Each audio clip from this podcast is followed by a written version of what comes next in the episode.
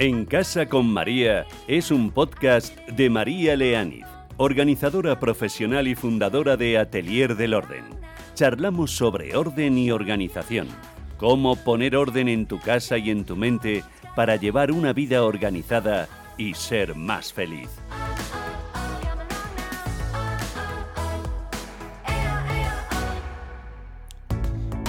¿Qué tal? ¿Cómo estáis? Muchas veces la falta de orden o la desorganización de una casa tiene su origen en malas decisiones que se tomaron al decorarla, al amueblarla. Es verdad que otras veces simplemente, bueno, pues vamos evolucionando y lo que nos servía hace 5 o 10 años hoy no encaja en nuestro estilo de vida o nuestros gustos han cambiado. Pero hoy quería hablaros precisamente de eso, de errores más habituales que cometemos al decorar y por eso he traído a una invitada que sabe mucho de esto y que nos va a dejar buenos consejos. Susana, muy buenos días. Hola, muy buenos días, María. Bueno, Susana de Vicente, os la presento, es interiorista, fue directora de estilismo de la revista El Mueble en Madrid, ha sido directora de la revista Casa al Día y colabora con la revista Cosas de Casa es propietaria de la tienda de decoración, iba a decir, pero Susana, tú me corregirás porque hacéis reformas, hacéis proyectos. Ahora hablamos un poquito, si quieres, de la tienda. Es una tienda con mucho encanto que os la he presentado ya a través de las historias de Instagram, porque la verdad que es, muy agradable la, la, sensación de estar allí, de ver todo lo que tienen, que es muy bonito. Se llama Sareca, la tienda, y está en Torrelodones.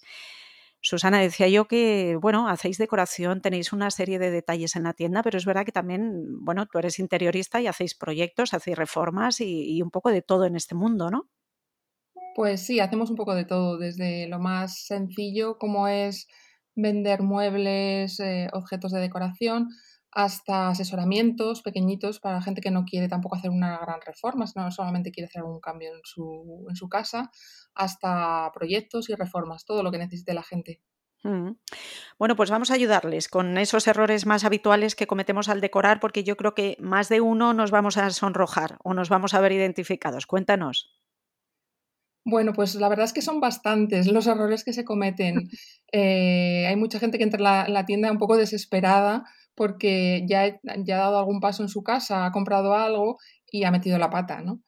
Entonces, bueno, mm, eh, yo quería empezar por los errores quizás más comunes o más eh, generales que afectan a, la casa, como por ejemplo es el color de la pared, eh, la elección de la pintura y del color de las paredes. Mm, para elegir los colores de las paredes tienen, hay que tener en cuenta muchos factores. Eh, no solo el gusto personal, que por supuesto es eh, muy importante, sino también el tamaño de la habitación, eh, la orientación de esas ventanas de esa habitación,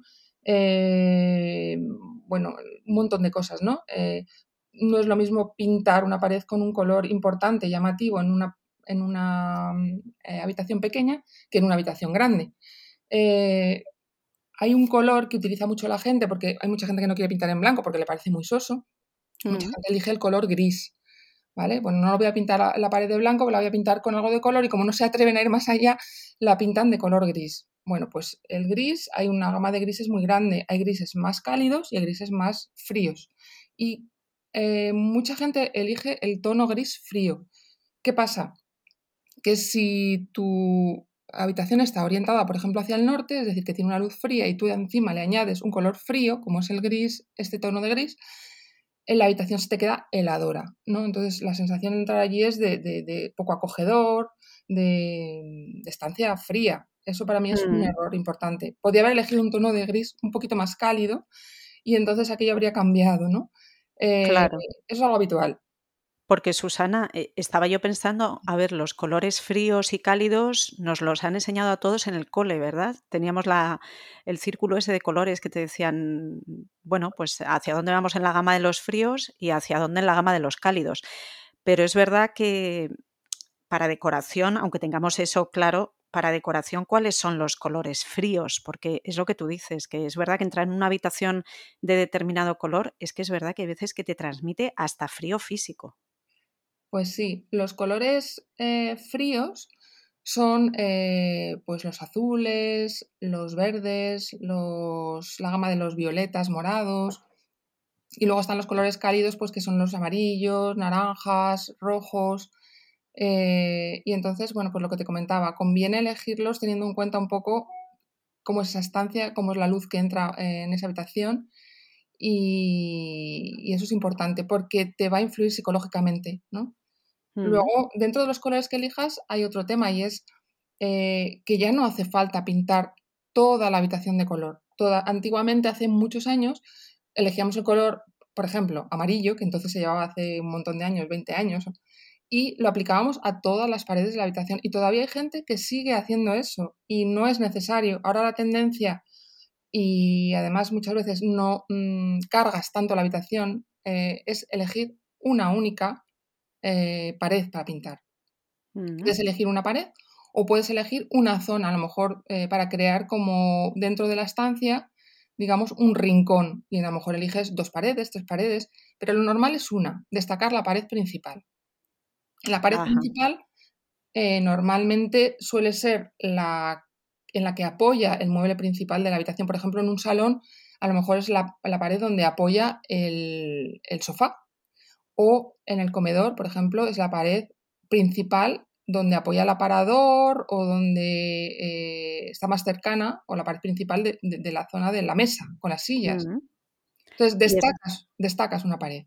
Ajá. Y está bien eso que es verdad que, bueno, yo lo escucho mucho, ¿no? Cuando alguien va a decorar una habitación o, está pensando en, en, hacer un cambio, no es que quiero marcar otro ambiente, es que quiero poner el comedor y lo voy a poner esta zona de otro color, las paredes. ¿Eso es correcto o no? Se puede hacer, pero eh, ahí influye mucho cómo es la estructura de la habitación. No podemos dar una norma general. O sea, en principio sí puedes crear, digamos, dos zonas, una de salón y una de comedor, y separándolas eh, con otro color. Pero también eh, influye mucho cómo es esa estructura. Si hay un corte por medio de una ventana, si hay un entrante, si hay un pilar en el que puedes hacer un buen corte para pasar de un color a otro. O sea, lo que no está bien es cortar en medio de una pared y empezar con otro color. Eso normalmente no suele funcionar. Sin embargo, el aplicar ese color a una única pared, lo que te decía, una pared principal, sí.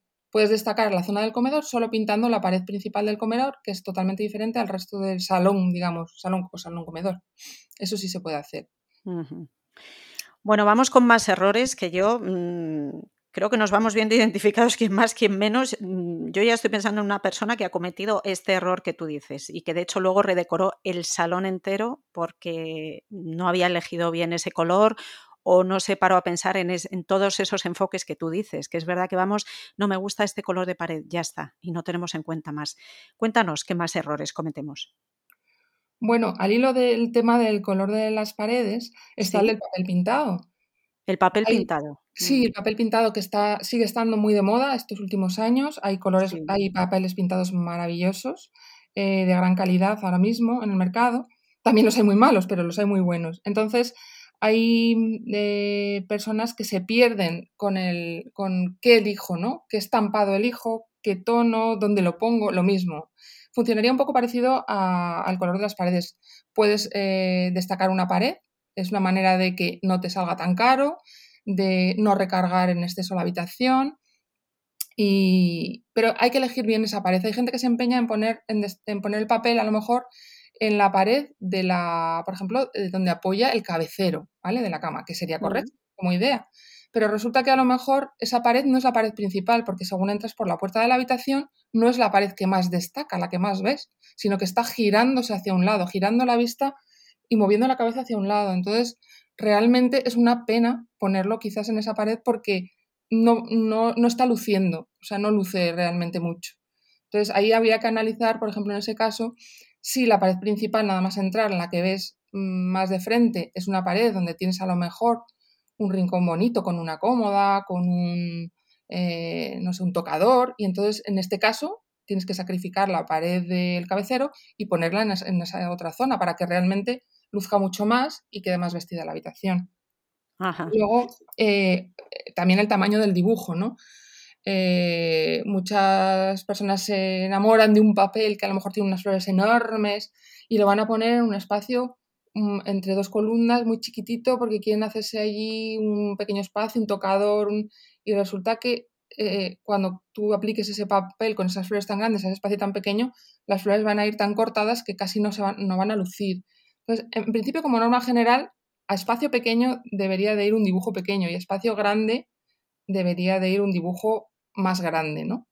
Eh, reglas, como en todo, se pueden, se pueden no cumplir, pero tienes que analizar, tienes que saber analizar muy bien el espacio y, cómo va a lucir. Te lo tienes que imaginar puesto. Eh, ya sé que es difícil.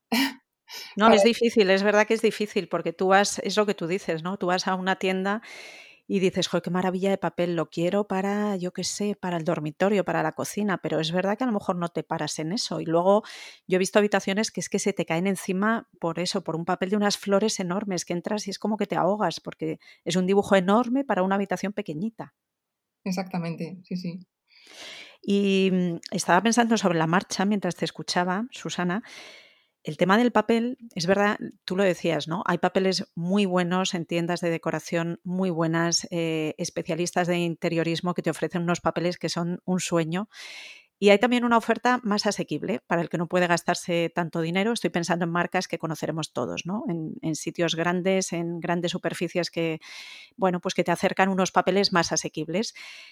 Es importante aquí el que el papel sea bueno, la calidad. Yo sé que siempre en, interiorismo, en reformas, la calidad es desde luego fundamental.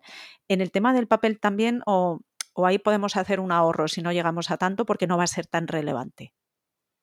Bueno, pues como en todo, eh, eh, si eliges un papel de calidad, te aseguras el que va a durarte muchos más años, que vas a poderlo mm, limpiar mejor. La, mayoría de los papeles caros son lavables, que no es un vinílico, no es lo mismo, ¿vale? Una, hay papeles lavables, que lavable quiere decir que tú puedes eh, pasarle un paño húmedo para quitar una mancha, para quitar un rozón, o sea, tienen más aguante que los papeles eh, baratos. Entonces, un, papel lavable te permite, digamos, eh, limpiar, si te ha despegado con los años, a lo mejor una esquina pegarlo mejor.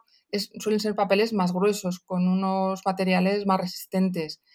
Entonces, en mm. ese sentido, eh, si puedes llegar a pagar un papel un poquito más caro, es muy probable que te dure muchos más años. Sobre todo, además, en zonas donde hay más roce o bueno, en general, yo creo que al final muchas veces lo barato eh, sale caro, ¿no? Tú compras un papel muy barato, pero de repente te empieza a dar problemas de que se te eh, no queda tan bien instalado, porque se arruga más, porque es más finito. Cuando le pasas un paño un par de veces ya se te empieza aquello a decolorar. Los colores es muy importante. Si están cerca de una fuente de luz, muchas veces esos colores no son tan estables y, la luz se, se, come más los colores que en un papel bueno. Entonces, eh, eso suele ser así. Luego además están los papeles vinílicos, que esos aguantan todavía más, sobre todo temas de humedad, pues para cuartos de baño, para zonas de cocina. Eh, ese sería otro tipo. Pero normalmente eh, un papel bueno, lavable, aguanta muchísimos años. Ajá. Bueno, está bien saber todo esto porque al final hay cosas donde puedes ahorrar y cosas en las que no. Y a lo mejor merece la pena más esperarte un poquito a tener algo más de dinero y poder comprar en este caso algo de calidad, porque la verdad que el papel de pared se va a ver mucho, va a tener mucho protagonismo en, la estancia. Efectivamente. Bueno, seguimos avanzando. Tenemos ahí varios errores en los que más de uno habrá caído. Susana, ¿qué más errores cometemos a la hora de decorar nuestra casa? Bueno, pues un error muy habitual es yo me compro mi casa nueva o yo me cambio de casa o voy a, mm, bueno, decorar completamente una habitación y elijo mal el tamaño de los muebles. Esto es brutal, es un error que, es que ocurre continuamente y a mí me parece tristísimo porque de repente hay alguien que entra a una tienda, se enamora de un sofá eh, porque le parece bonito, además está en oferta, no sé qué, se lo quiere llevar a toda costa para su casa nueva y no ha tenido en cuenta cuál es la medida de ese sofá y si es el modelo, o sea, las medidas más adecuadas para ese nuevo espacio. Eh, ¿Cómo podemos resolver o no equivocarnos en esto? Claro, lo ideal, lo ideal sería verlo en plano, en un plano. al verlo dibujado, eh, ves exactamente cuáles son las proporciones ideales de sofá, de mesa de centro, de mesa de comedor. Te hablo sobre todo de los muebles grandes, importantes, ¿no? Sí. Y entonces qué me entra y qué no me entra, porque tú puedes querer meter unos ciertos muebles y realmente a lo mejor no caben. No, yo es que quiero dos sofás, una butaca eh, y además dos puffs alrededor de una mesa de centro y dices, bueno, bueno, a ver, todo eso a lo mejor no te cabe. Y, y a lo mejor eh, tienes que elegir en vez de dos sofás uno o al revés. Tú quieres meter solo un sofá y realmente la mejor distribución son dos sofás en L. Mm. Entonces, eh, yo ahí siempre recomiendo que cuando realmente el cambio que vayas a hacer sea importante, pues eso, porque te acabas de comprar una casa, porque mm, la has reformado y vas a volver a colocar muebles y, vas, y tienes que comprar muebles importantes, es que acudas a un profesional. Y el acudir a un profesional no quiere decir que eh, sea algo mm, lujoso. Eh, puedes acudir a un profesional, a un decorador, y ese decorador simplemente te puede hacer un plano de planta en el que distribuyáis entre los dos los muebles, tú le explicas lo que quieres, y entonces él te dice la opción o las opciones, porque a veces son más de una, de eh, cómo puedes colocar esos muebles y las medidas de esos muebles. Por ejemplo, un sofá, ahora se llevan los sofás muy grandes, con mucho fondo, de 1,10 de fondo, y a veces hay pisos en los que ese sofá, si lo metes, no entra nada más. O sea, ya no te permite poner otra butaca, la mesa de centro se queda pequeña, entonces, todo eso eh, hay que tenerlo en cuenta a la hora de elegir muebles caros, como es un sofá o, algo así. Eh, te vas a gastar mucho dinero y es una pena equivocarte, ¿no? Claro, y pierdes opciones, ¿no? Como tú dices, de hacer otros ambientes. Claro, efectivamente.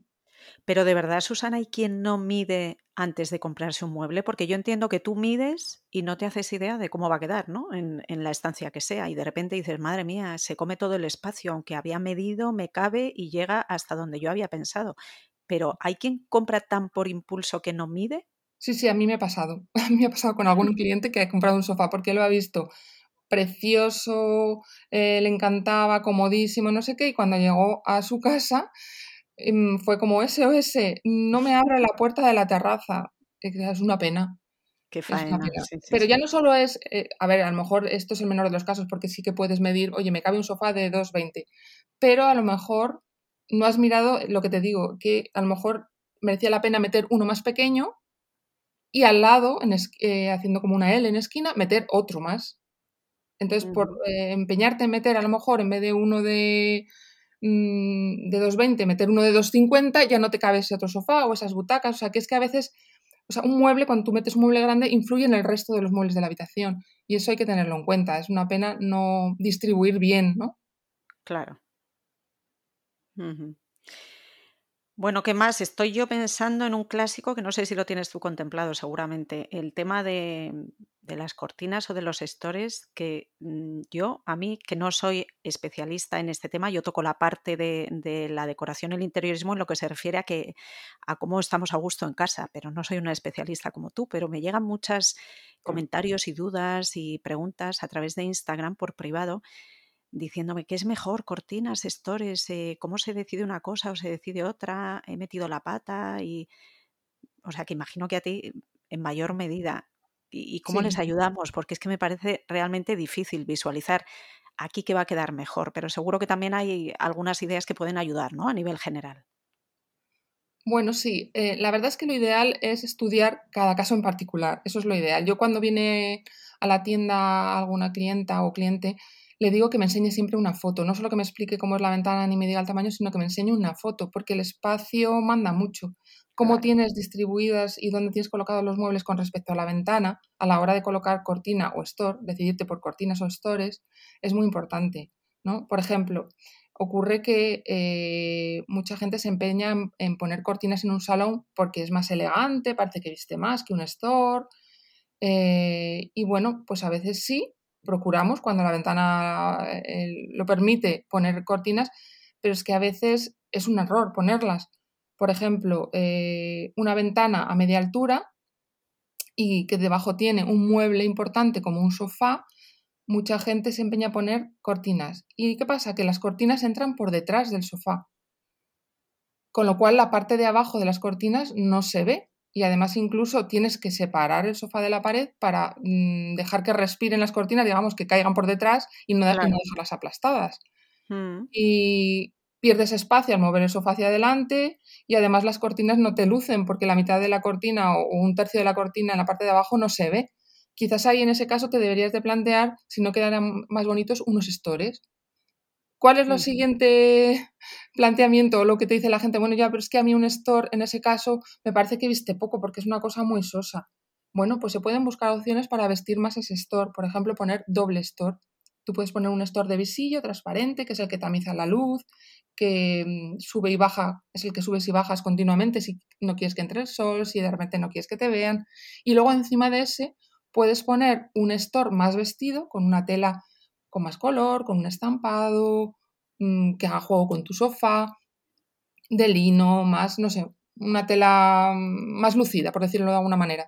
Mm. Y entonces ya ese doble store te hace que el espacio se vea más vestido, por ejemplo. Ajá. Bueno, es una buena opción, sí, porque es verdad que hay Ahora mm, yo hay muchas clientas que, se han pasado a los stores así minimalistas, lo que tú decías, ¿no? Que, que tamicen un poquito la luz y ya, y que no tengan protagonismo. Pero hay quien los sigue viendo muy fríos, efectivamente, como tú decías. O sea, bueno, ahí les hemos dejado también alguna idea. Sí. Bueno, dentro de, ese tipo de store que me dices tú que es store enrollable, también hay muchas más. Mm, es verdad que es un poco más fríos, más minimalistas, suelen ponerlo en casas que no le gusta mucho la tela ni complicarse mucho con el tema de tenerlos que quitar para lavarlos y demás. Pero ese tipo de store enrollable también es verdad que ahora hay muchas más opciones que antes. Antes había el típico eh, de material sintético, sí, que bueno, que el aspecto es como de plástico, ¿no? Y ahora los hay de muchísimos colores, con más trama, los hay incluso de lino. Yo aquí en la tienda los tengo de lino, que es un lino encerado, que enrolla muy bien. Y entonces cuando tú lo bajas, pues ves la textura del lino que es mucho más bonito. O sea que también es verdad que eso ha evolucionado y hay muchas más opciones ahora mismo. Ajá, qué bien. Sí, sí.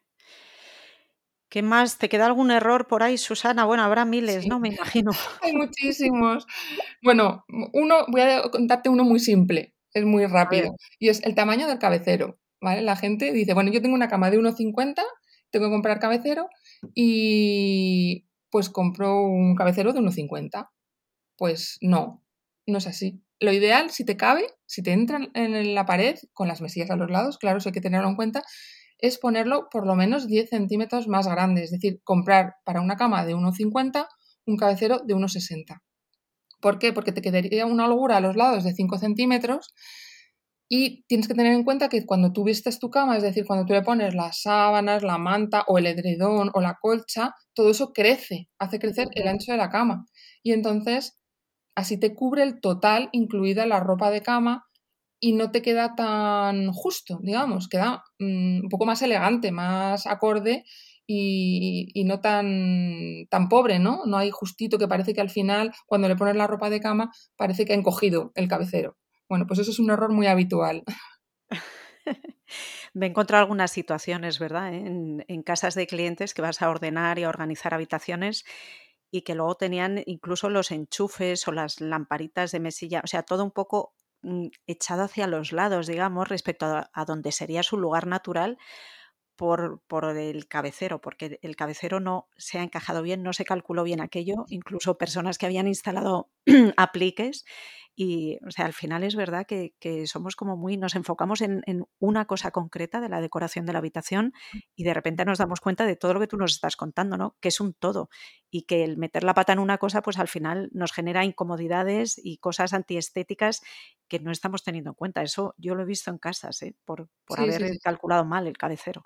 Bueno, lo del cabecero además influye efectivamente, como dices tú, en los interruptores que normalmente los tienes pegados al cabecero y algún enchufe que tienes. Entonces, yo aconsejo a la gente, por eso, mm, que utilice mucho eh, el servicio de, que te hagan un, un, plano, porque hasta en un dormitorio que parece una cosa muy básica, efectivamente, de repente tienes la cama de 1,50, finalmente pones el cabecero de 1,60 y tienes que tener en cuenta dónde van los interruptores.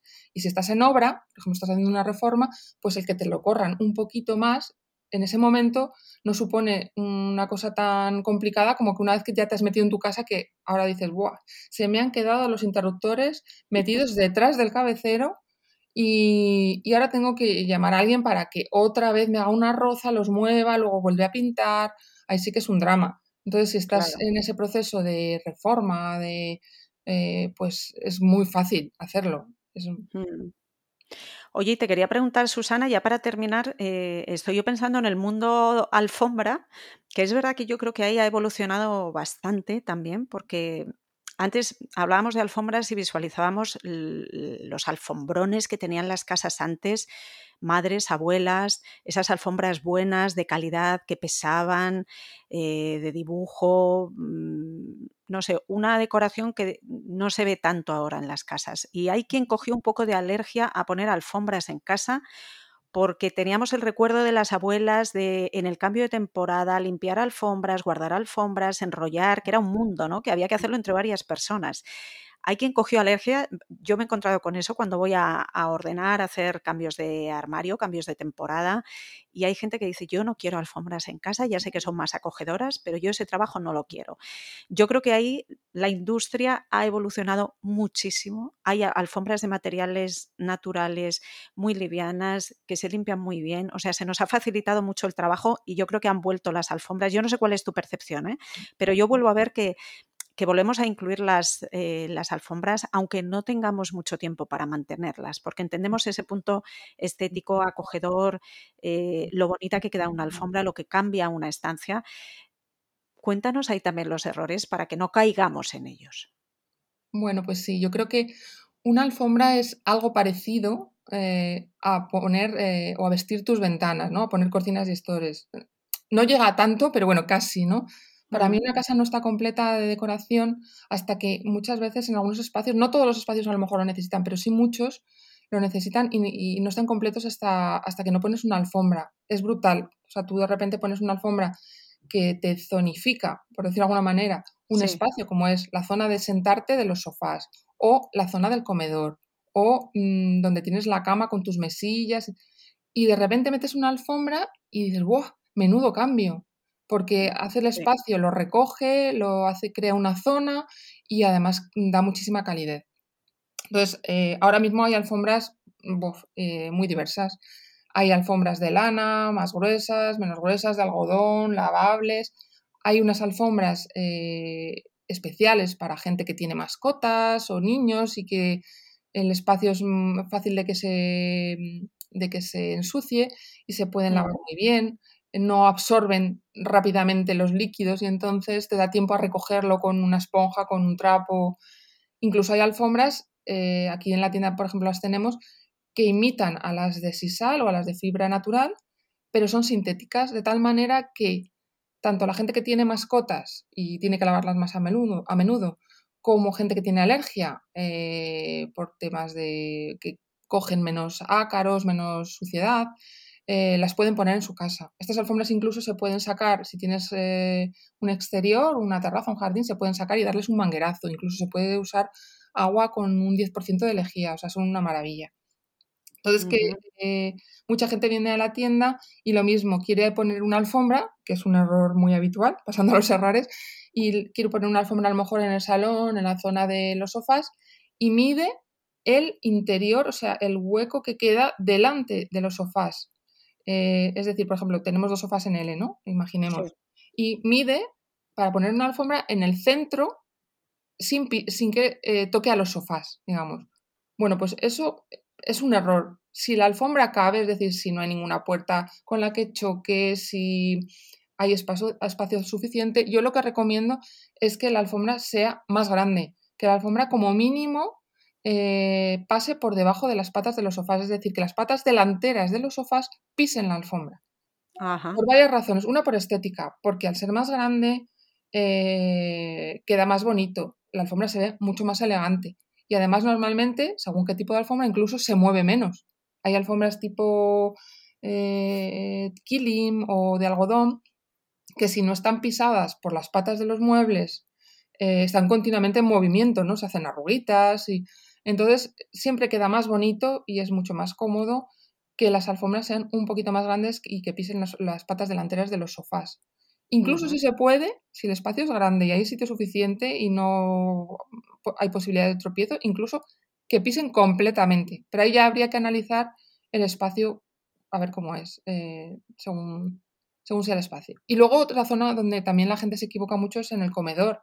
A la hora de medir, dicen, bueno, ponen las sillas así pegaditas, como las tienen normalmente colocadas cuando no se utilizan, con su mesa y miden ese espacio por las patas de atrás. No. Hay que tener en cuenta que tú cuando te sientas echas para atrás la silla la desplazas hacia atrás, luego te sientas y vuelves hacia adelante. Bueno, pues eso es lo que hay que medir. Cuando la silla está hacia atrás y todavía salvar un trocito más, unos 10, 15 centímetros, para que tú al sentarte no enganches con las patas de atrás el borde de la alfombra y no sea incómodo y no te la lleves continuamente con las patas de la silla.